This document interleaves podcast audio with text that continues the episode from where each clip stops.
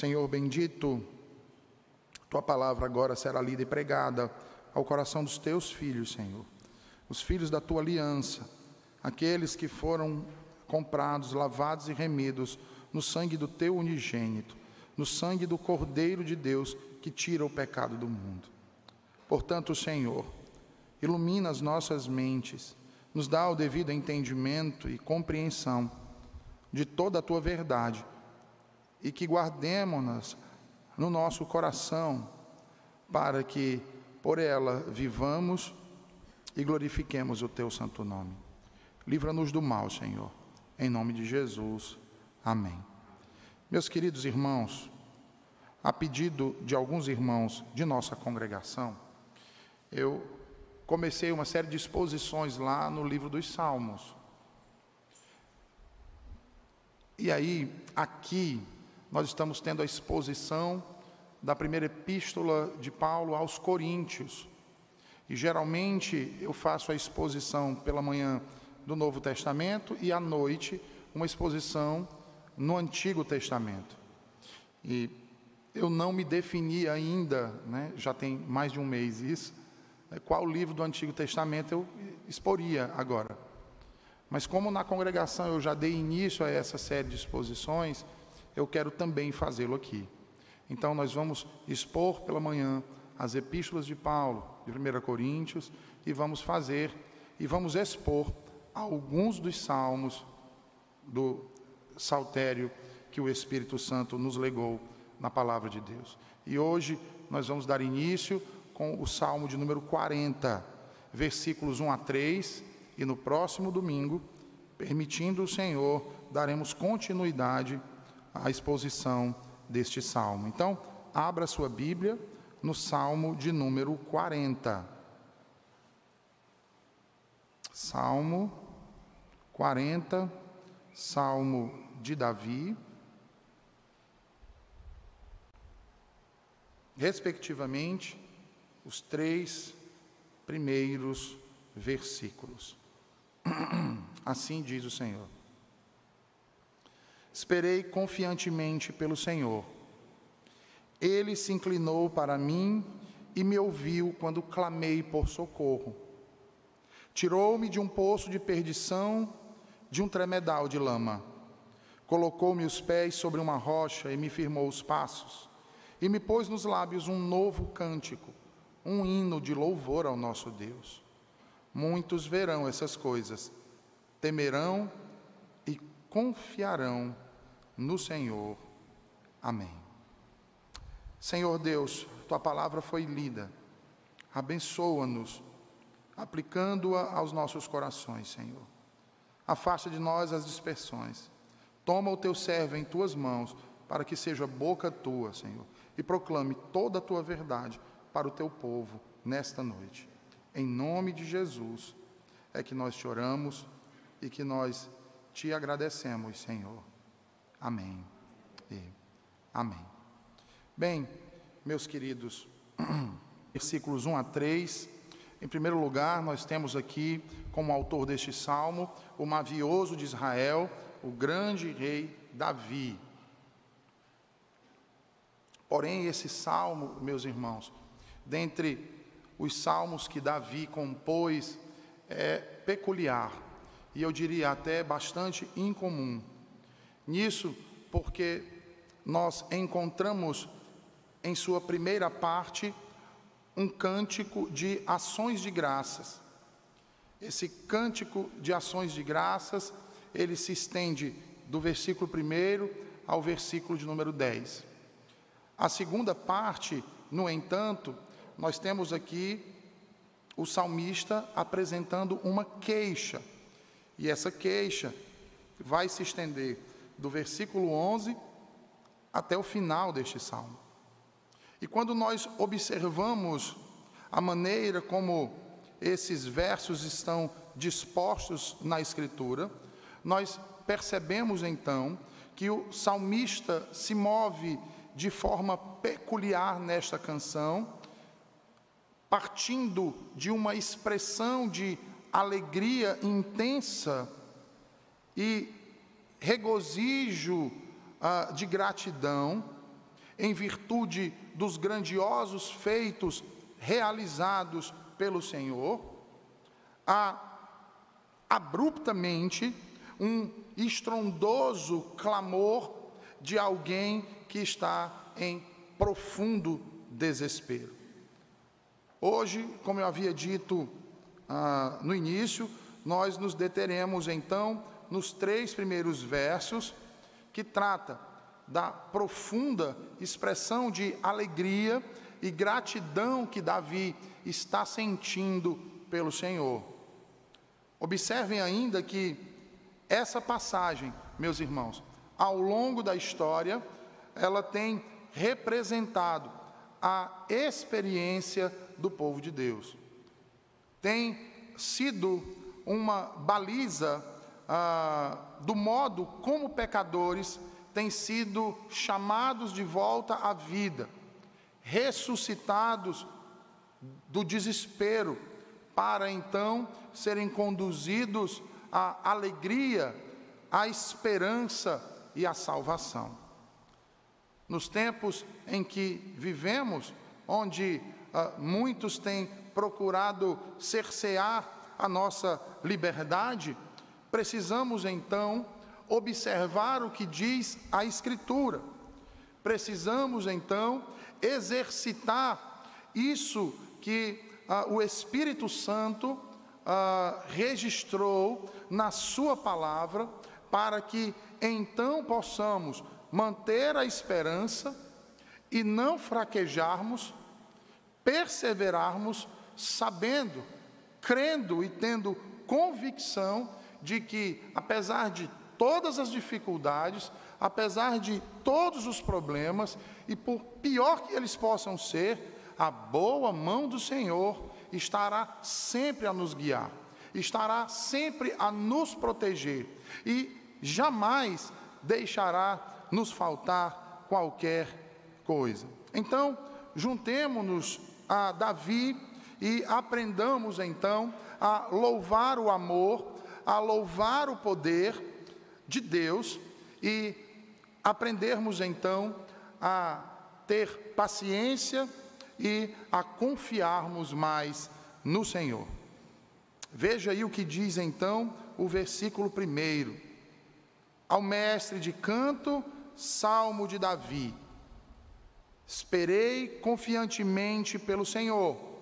Ele se inclinou para mim e me ouviu quando clamei por socorro.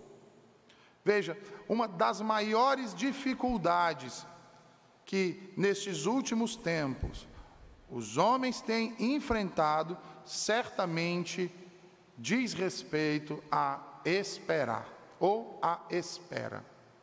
Nós vivemos no tempo da urgência, nós vivemos o tempo do imediatismo. A espera gera em nós muitas vezes angústia, irritação, nervosismo e principalmente ansiedade.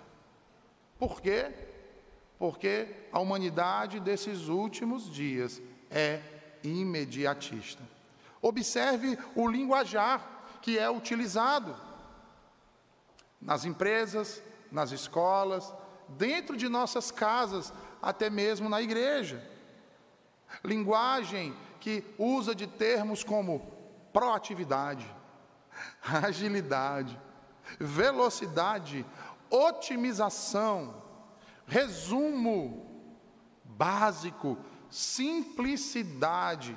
Quem nunca ouviu a, expressão vamos, vamos, vamos, é para ontem?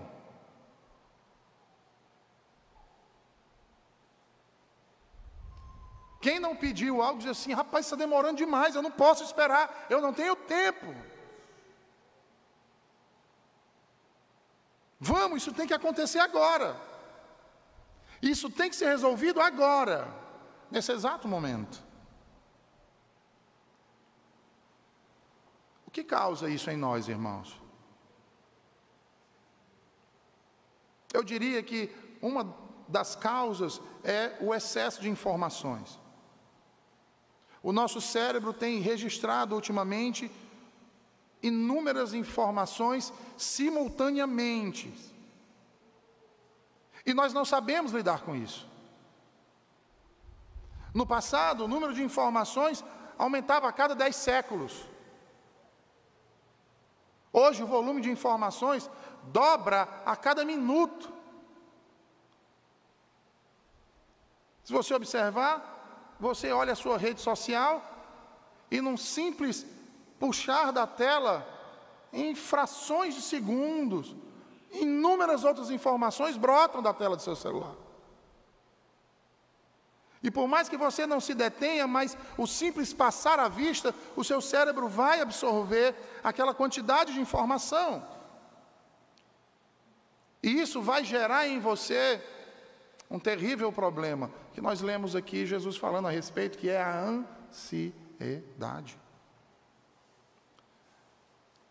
Pergunte a você mesmo: você sabe esperar? Vou refazer a minha pergunta. Você gosta de esperar? Quem aqui, por exemplo, marca uma consulta para as 15 horas?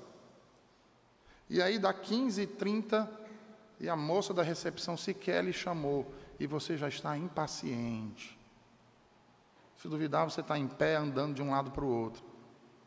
Seu sapato já está com, as, com o solado da ponta gasto de tanto você balançar o seu joelho. Você se levanta e vai até a moça, moça, eu marquei para três horas, já são três e meia. Eu não posso esperar, moça. Quem aqui gosta de esperar no trânsito? O sinal fecha justamente na hora que você vai passar. Poxa vida, esse sinal tinha que fechar logo agora. E você olha para o sinal e o sinal vermelho, e parece que todos os sinais da cidade estão ficando verdes, menos aquele que você está parado. Quem aqui gosta de fila bancária? Apesar de que hoje a gente quase não vai no banco, né? Mas quem aqui gosta, por exemplo, de encarar uma fila da casa lotérica? Ninguém gosta, não é verdade? Sabe por quê? porque nós não sabemos esperar, nós somos imediatistas, nós queremos que tudo aconteça para ontem. Outro fato que deve ser explicitado aqui é que nossa pressa, vejam, todas essas coisas que talvez pareçam insignificantes, ah, mas todas essas coisas, irmãos, vão influenciar diretamente na nossa fé. Na nossa fé. Mas, reverendo, como? Veja, se somos imediatistas no nosso dia a dia, nós vamos querer ser imediatistas também na nossa fé. Nós vamos desejar uma coisa, vamos pedir a Deus e vamos querer que Deus faça imediatamente. E quanto mais tempo passar e Deus não responder, e Deus não fizer do jeito que nós queremos, mais angustiados nós nos tornamos.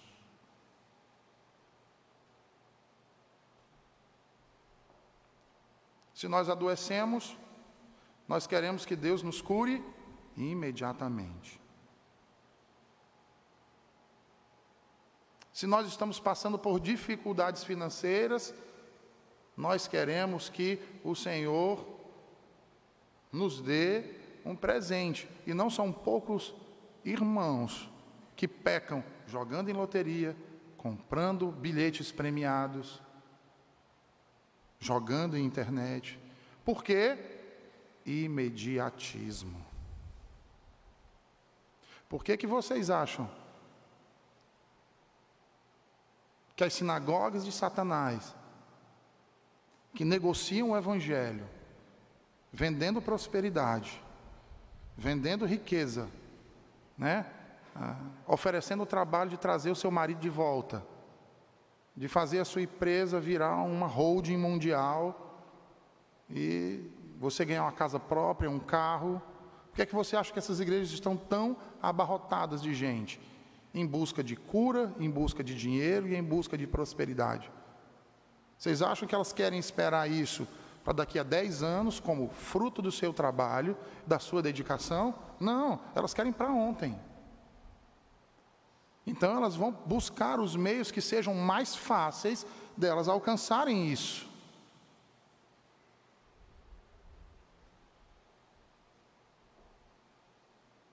E não são poucos entre nós, irmãos, que por causa do imediatismo não sabem aguardar o tempo de Deus, se irritam, ficam impacientes, ansiosos.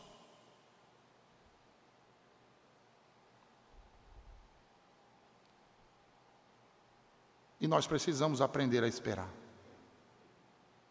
Temos que transformar esse hábito difícil, irritante e frustrante em um hábito prazeroso, em um hábito abençoador. Davi sabia esperar. Observe aí mais uma vez o que ele diz no versículo 1. Ele diz: Esperei. Esperei. Davi está dizendo: Eu esperei. Mas ele esperou como? Veja, confiantemente no Senhor. Em outras versões, está dizendo assim: Esperei com paciência no Senhor. Aí nós perguntamos: Ah, mas Davi era rei, né? Ele tinha tudo. Nós acabamos de ler o que estava acontecendo dentro da casa dele.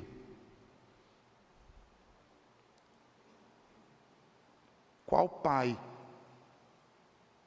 não sofreria não se atribularia em saber que seu filho estuprou a sua filha e o seu outro filho matou ele. Qual pai não teria um sentimento de tribulação? Qual pai não sofreria ao saber que o seu filho o tomou, usurpou o seu trono e quer arrancar a sua cabeça, qual pai não se atribularia? Qual pai não se sente atribulado sabendo que seu filho anda por caminhos tortuosos? Por saber que seu filho, ao invés de caminhar para a salvação, está caminhando para a perdição. Qual pai não se atribula? Davi não era diferente de nós, irmãos. E neste salmo, nós vamos ver na segunda parte, Davi está vivendo um momento de grande tribulação. No entanto, o que ele diz? Esperei, confiantemente. Como Davi pode dizer isso? Ora, Davi diz isso porque essa paciência, essa confiança está alicerçada exatamente na sua fé. No Senhor. Porque ele sabe quem é o seu Deus. Ele reconhece que ele é falho, que ele é infiel, que ele esquece, que ele erra. Mas ele sabe que o seu Deus jamais, jamais comete qualquer uma dessas coisas. Pelo contrário. Pelo contrário. E é interessante porque é exatamente durante o vale das nossas vidas que a nossa fé e a nossa confiança no Senhor é provada. Sabe como? Nos fazendo esperar. Esperar. E aí, meus irmãos, muitos, quando entram nesse vale, se desesperam frente às dificuldades, às, assolações, às decepções, aos problemas que parecem não ter solução. Correm para um lado, correm para o outro, fazem malabarismos, tentam de tudo e quando não acham nada, se deprimem. Se deprimem. Se frustram. E isso mostra quão a sua, quanto a sua fé é pequena. E é como se o Deus soberano provasse você exatamente isso. Ele traz a tribulação sobre nós para que nós enxerguemos quão pequena é a nossa fé. Quão minúscula.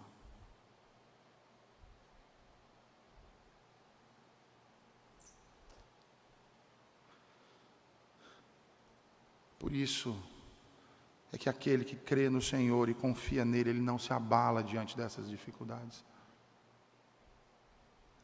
E sabe por que, meus irmãos, eles não se abalam? Em primeiro lugar, porque eles têm convicção de que não estão sozinhos. Eles sabem que estão diante da presença favorável de Deus, do Senhor que os consola e conforta nos momentos de maior sofrimento. Em segundo lugar, eles não se abalam porque conhecem o seu Deus, confiam nele, nas suas promessas e principalmente na sua fidelidade. Fidelidade. Quando confiamos nos homens, na maioria das vezes, o que acontece? Nos decepcionamos nos frustramos. No entanto, no Senhor, nós podemos ter a certeza e a convicção acerca daquilo que se espera. Por isso é que Davi nos ensina nessa noite que esperar no Senhor é algo tanto positivo quanto didático para os que creem. Romanos 8, 28, o apóstolo Paulo vai dizer: Todas as coisas cooperam para o bem daqueles que amam a Deus. Mas parece que essa verdade não é suficiente para muitos. Por quê?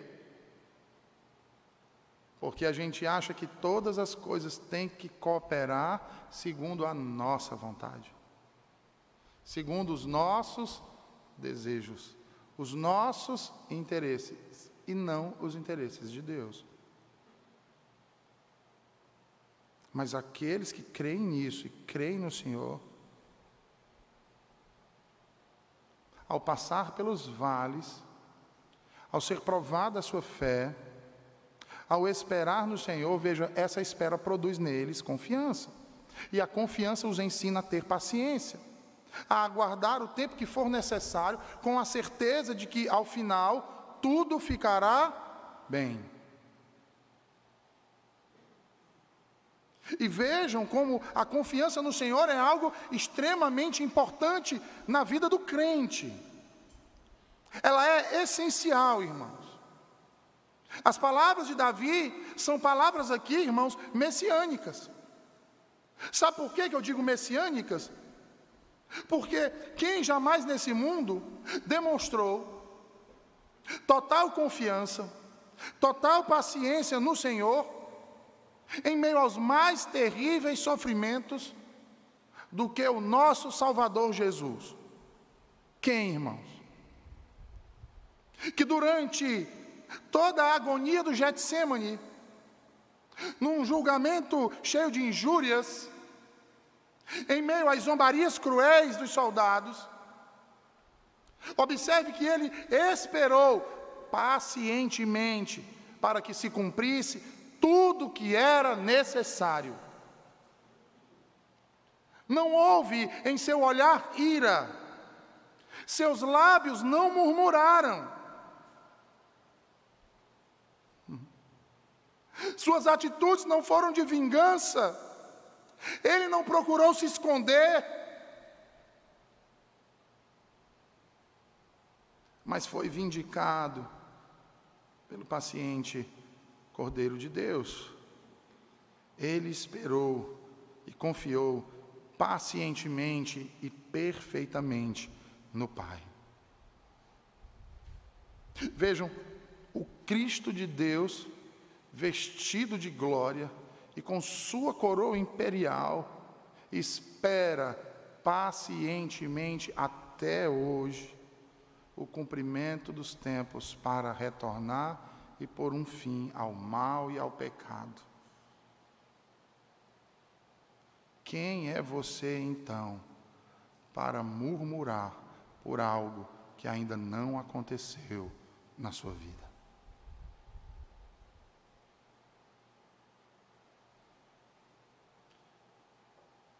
Queridos, se tem algo que podemos deixar como legado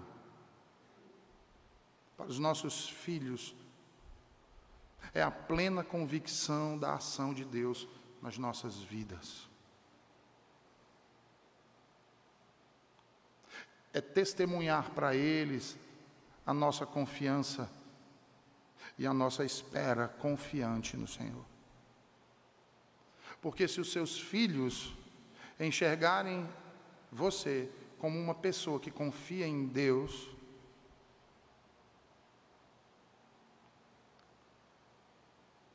ele também aprenderá a confiar a partir do seu testemunho.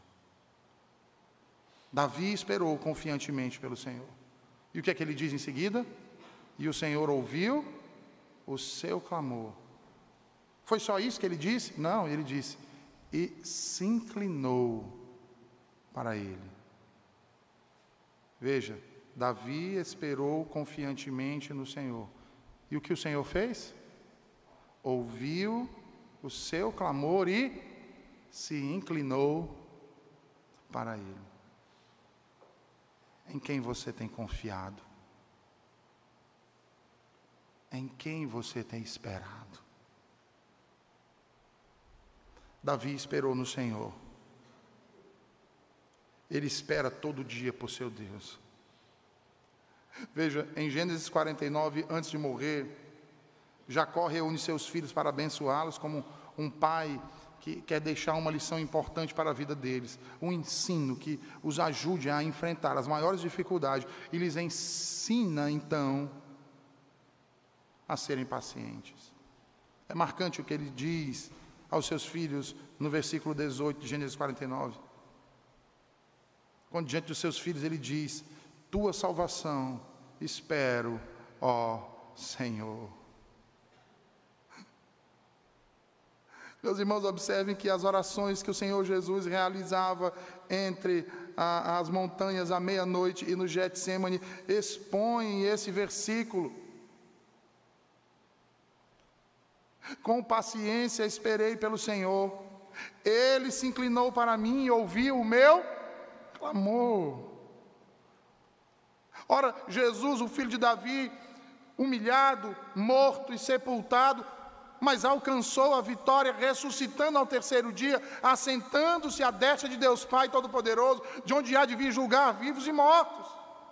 Aqui agora ele nos ensina então a conduzir nossos conflitos a fim de obtermos sucesso após o um mesmo padrão glorioso de triunfo. Confiança e esperança no Senhor.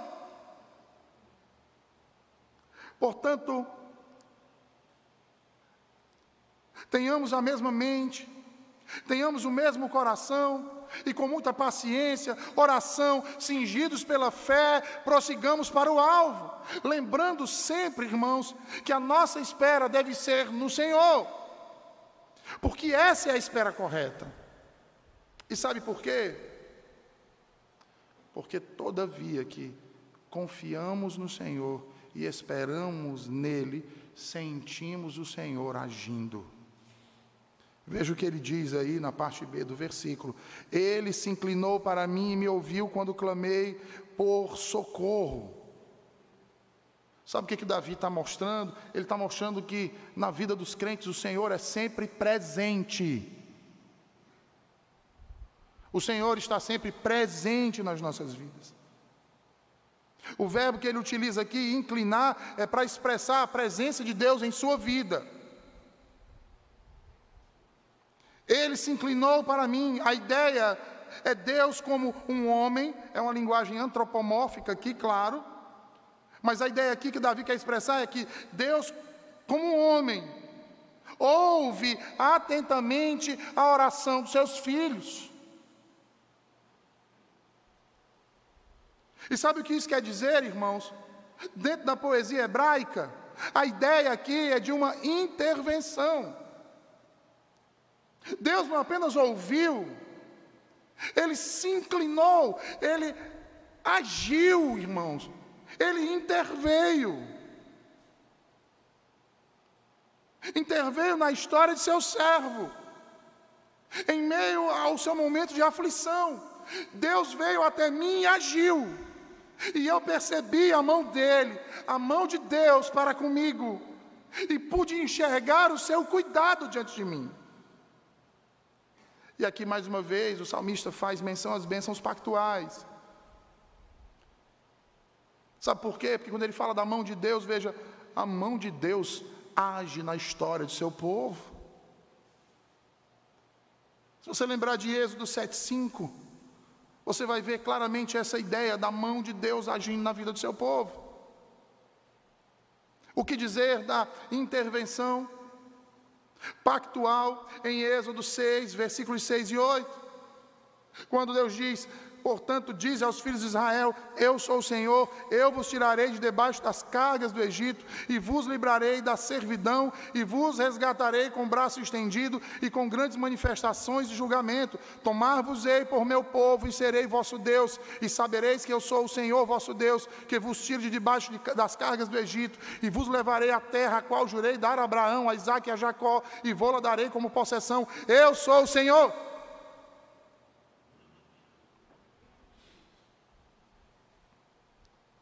E o que aconteceu, irmãos? Não foi exatamente isso? Não foi cabalmente isso? O que aconteceu? O Senhor não os livrou? O Senhor não os conduziu à terra que havia prometido a seus pais? Mas às vezes a gente olha e acha que foi algo do dia para a noite. Sabe quanto tempo o povo de Deus passou no Egito? Séculos, irmãos. Séculos. E às vezes a gente acha que imediatistas somos só nós, mas eles também eram. O que aconteceu no deserto? O que aconteceu quando Moisés sobe o Sinai para receber a lei? Eles não sabem esperar. E por que eles não sabem esperar? Porque a sua confiança não estava no Senhor. Apesar de terem visto Deus agir sobrenaturalmente.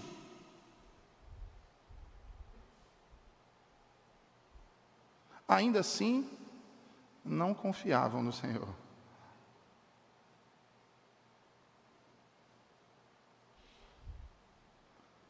Não confiavam no Senhor. Mas os crentes confiam. Confiam porque sabem que o seu Deus é um Deus presente, é um Deus fiel, que cumpre suas promessas e livra seu povo. Por isso, Davi pode dizer: Ele me ouviu quando clamei por socorro.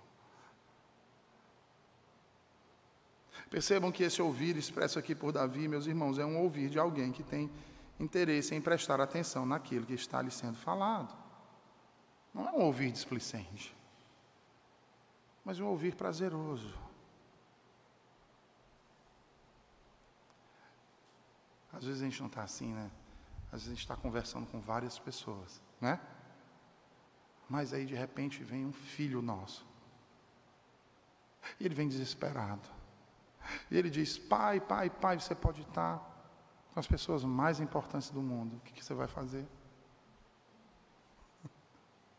Você vai parar tudo que você está fazendo, vai virar os seus olhos para o seu filho e vai se inclinar até ele para ouvir o que ele tem a dizer. É isso que Davi está falando. É isso que Deus faz com o seu povo. Nos momentos de maior aflição nossa, irmãos, Deus inclina o seu ouvido e ouve o nosso clamor. Ouve o nosso clamor. É por isso que Davi transborda de alegria e confiança. Porque ele sabe que o Senhor é fiel ao seu pacto. Por isso é que quando nós esperamos da maneira correta, irmãos, nós esperamos sempre o agir de Deus na nossa vida. Não interessa quanto tempo isso leve. Nós aguardamos confiantemente no Senhor. Sabe por quê? Davi vai dizer. Veja aí o versículo 2, ele diz: Tirou-me de um poço de perdição de um tremedal de lama, colocou-me os pés sobre uma rocha e me firmou os passos. Você já esteve no fundo de um poço? Sabe o que é que tem lá? Sabe o que, é que existe no fundo de um poço? Escuridão. Mal se consegue ver a luz. Você se volta em 360 graus e tudo que você vê é lama. No fundo do poço, o oxigênio se torna raro. No fundo do poço, você está sozinho, em meio à lama. Você no fundo do poço, você olha para a direita, você olha para a esquerda, você olha para frente, você olha para trás e não vê saída. Você tenta subir pelas paredes, mas as paredes se desfazem, são lama. Você não consegue escapar. Não há saída. E não adianta olhar para baixo. Porque o fundo do poço é o estado mais baixo que o ser humano pode chegar. É o, é o, é o, é o, lugar mais inóspito. É o estado mais terrível, mais fétido do ser humano. É o estado em que você é incapaz de sair de lá sozinho. Literalmente é uma prisão. No fundo do poço, só há uma saída. É olhar para cima e clamar pelo socorro do alto. Porque da escravidão, irmãos, nós só podemos escapar através de um libertador. Quem se encontra no fundo do poço só tem uma saída, que é clamar por socorro. É por isso que o salmista no Salmo 121 diz o quê? Eleva os olhos para os montes. De onde me virá o socorro? O meu socorro vem do Senhor. Davi sabe esperar confiantemente no Senhor, pois quando no fundo do poço o Senhor foi quem estendeu-lhe a mão e o arrancou de lá. É por isso que os filhos de Coré dizem que Deus é o nosso refúgio, a nossa fortaleza o nosso socorro bem presente nas tribulações. Porque Davi, veja, o Senhor não apenas tirou Davi do fundo do poço, Davi diz que ele o tirou de um tremedal de lama. Eu acho que alguns irmãos aqui já entraram no mangue. Quando você pisa no mangue, a lama vem até o seu joelho, não é não? E para você dar um passo, você se esforça bastante, né? Para tirar o pé e colocar e continuar a caminhada. É cansativo você se esforçar em meio à lama para caminhar. Além disso, você não sabe no que você está pisando. Logo, ah, Andar no tremedal de lama, irmãos, é, é uma expectativa muito difícil. Porque você não tem confiança de onde está pisando. Neste verso, o autor usa então duas ações negativas, observe aí. E essas duas ações negativas, elas estão em paralelo. Veja o que ele diz: ele diz: Tirou-me de um poço de perdição, de um tremedal de lama. Primeira ação. A segunda, em paralelo: Colocou-me os pés sobre uma rocha e me firmou. Sabe o que o salmista está fazendo aqui? Dando testemunho do grandioso feito do Senhor na sua vida. Ele não apenas o tirou do poço, ele o colocou numa rocha.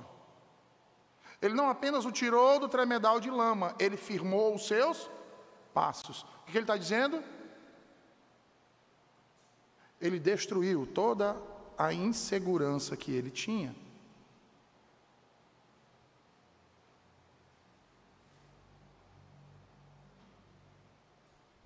Vejam, quando nosso Senhor Jesus carregou em si mesmo a terrível maldição destinada a nós por causa de nossos pecados, ele foi tão abatido,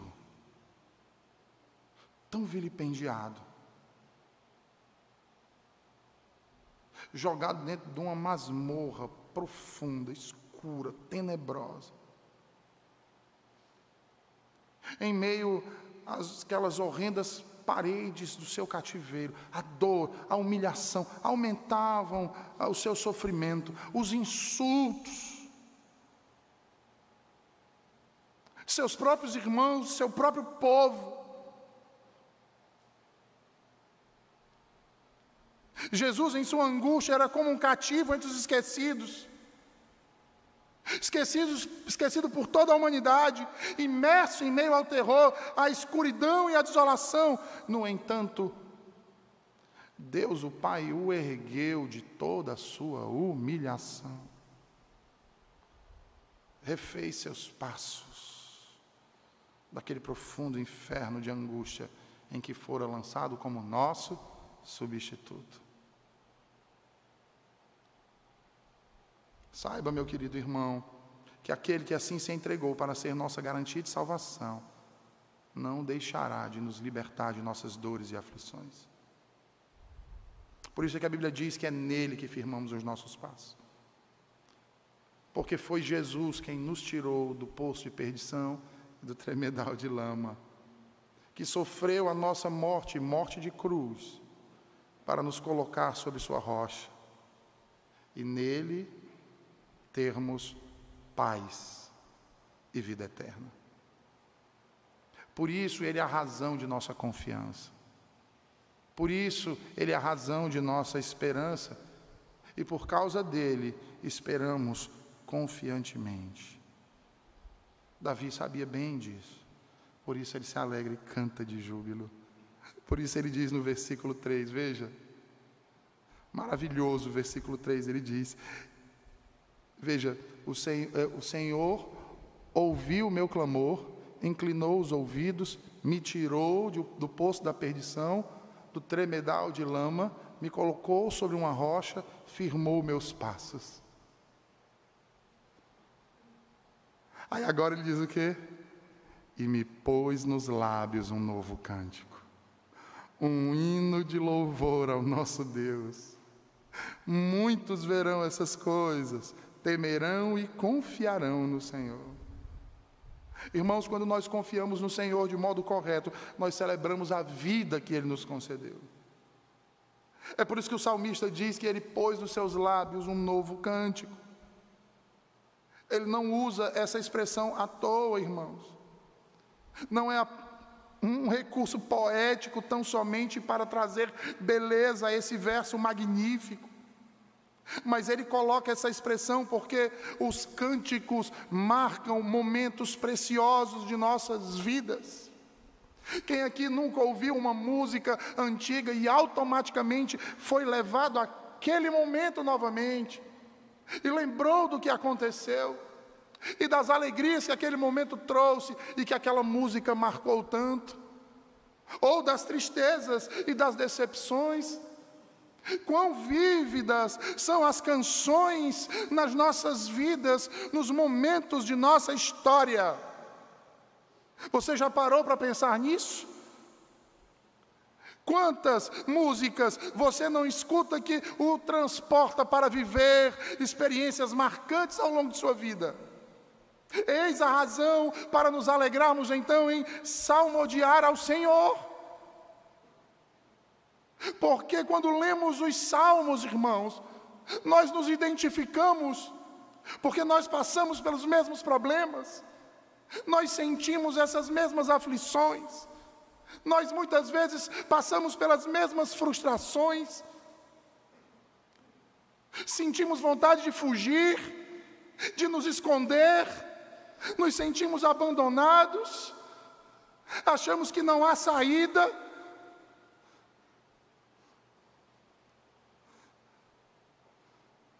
E eis aqui a razão, então, para louvarmos ao Senhor, porque o Senhor coloca em nossos lábios um novo cântico.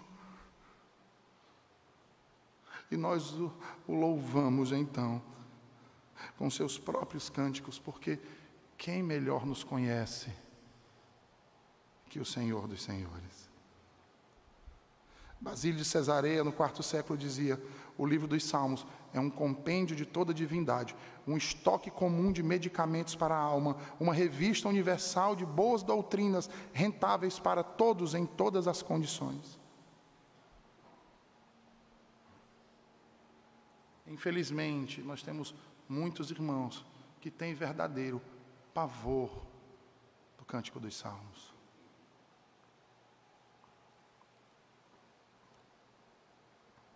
Parafraseando o reverendo Robert McCurley, ele diz: Sabemos mais sobre a experiência interna de Jesus na cruz, através do livro dos Salmos, do que jamais saberíamos nos quatro evangelhos. O livro dos Salmos é um dos livros mais cristocêntricos da Escritura. Porque nele toda a obra de Cristo, irmãos, desde a sua humilhação, a sua exaltação, as várias funções e aspectos de sua redenção, todas elas estão descritas nesses 150 cânticos.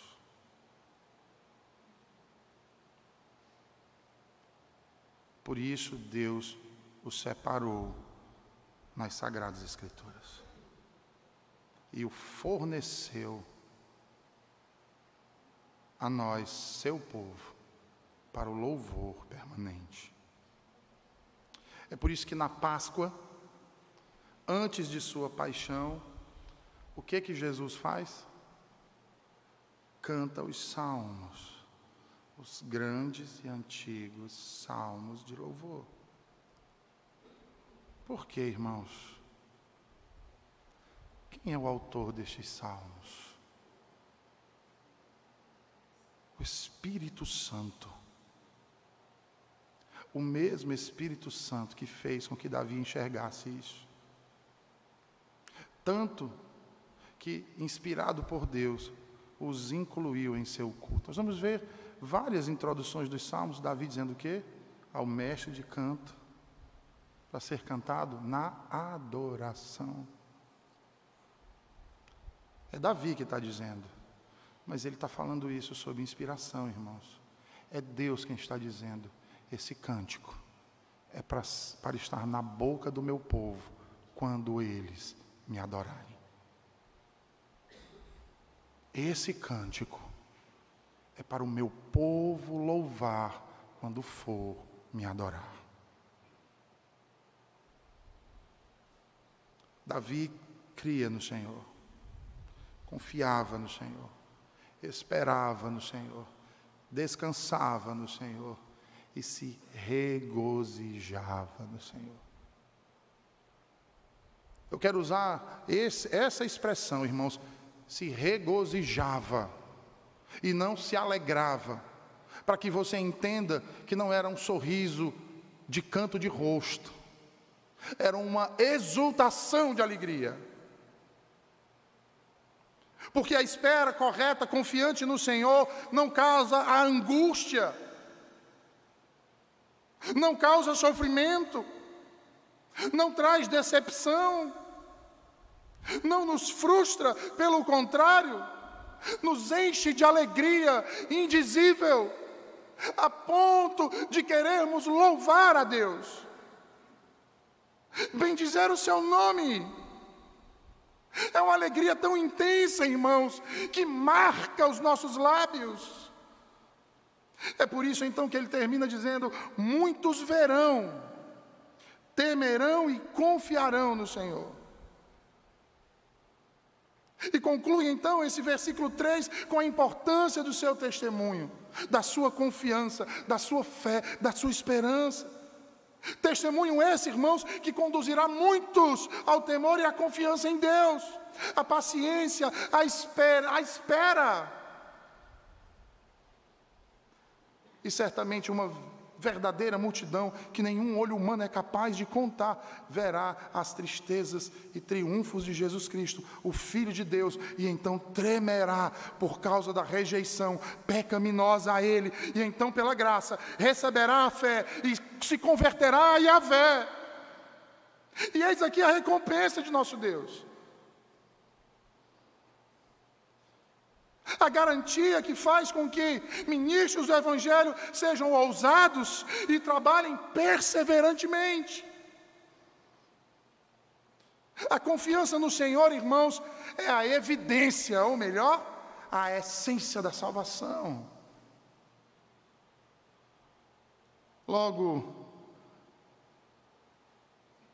aquele que crê aquele que foi redimido do domínio do pecado de Satanás, sabe esperar e confiar no Senhor sempre. Sempre. Aí talvez você diga, pastor, eu pedi algo ao Senhor e já se faz 15 anos. eu já não tenho esperanças que o Senhor poderá atender o que eu pedi.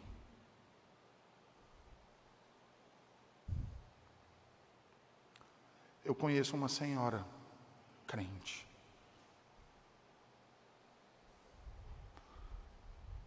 Cujo filho, aos 11 anos de idade, se enveredou por um caminho de trevas literalmente.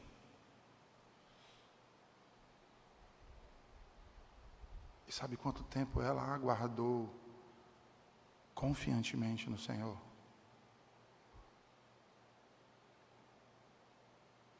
Vinte e dois anos. Vinte e dois anos.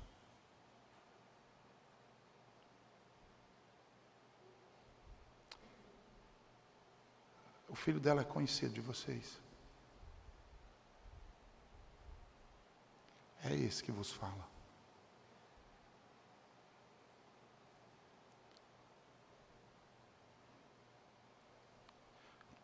Porque, como diz a Escritura,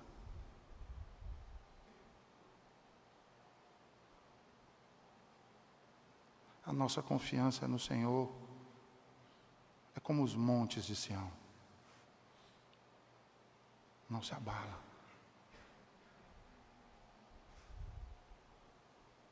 Esperei confiantemente no Senhor. No dia de minha conversão, minha mãe lembrou exatamente desse salmo. Ela olhava para mim e dizia: Meu filho, eu esperei confiantemente no Senhor. Ele ouviu o meu clamor inclinou os ouvidos para mim. A nossa confiança deve ser no Senhor. Vamos orar? Senhor Deus bendito, ah Senhor, maravilhosa é a tua graça. Obrigado por nos falar tão profundamente acerca da confiança, Senhor, em Ti. A certeza de nossa fé, Senhor, de que tu sabes de todas as coisas e com tua providência eu tenho conduzido tudo, Senhor, conforme a tua vontade. tudo que acontece tem um propósito justo, bom e santo. E que muitas vezes nós não conhecemos, mas pelo fato de te conhecermos, Senhor, descansamos em Ti e aguardamos a Tua perfeita vontade ser realizada nas nossas vidas. Fortalece a nossa fé, Senhor, para não titubearmos, mas aguardarmos em Ti o momento certo da Tua resposta. Em nome de Cristo. Amém.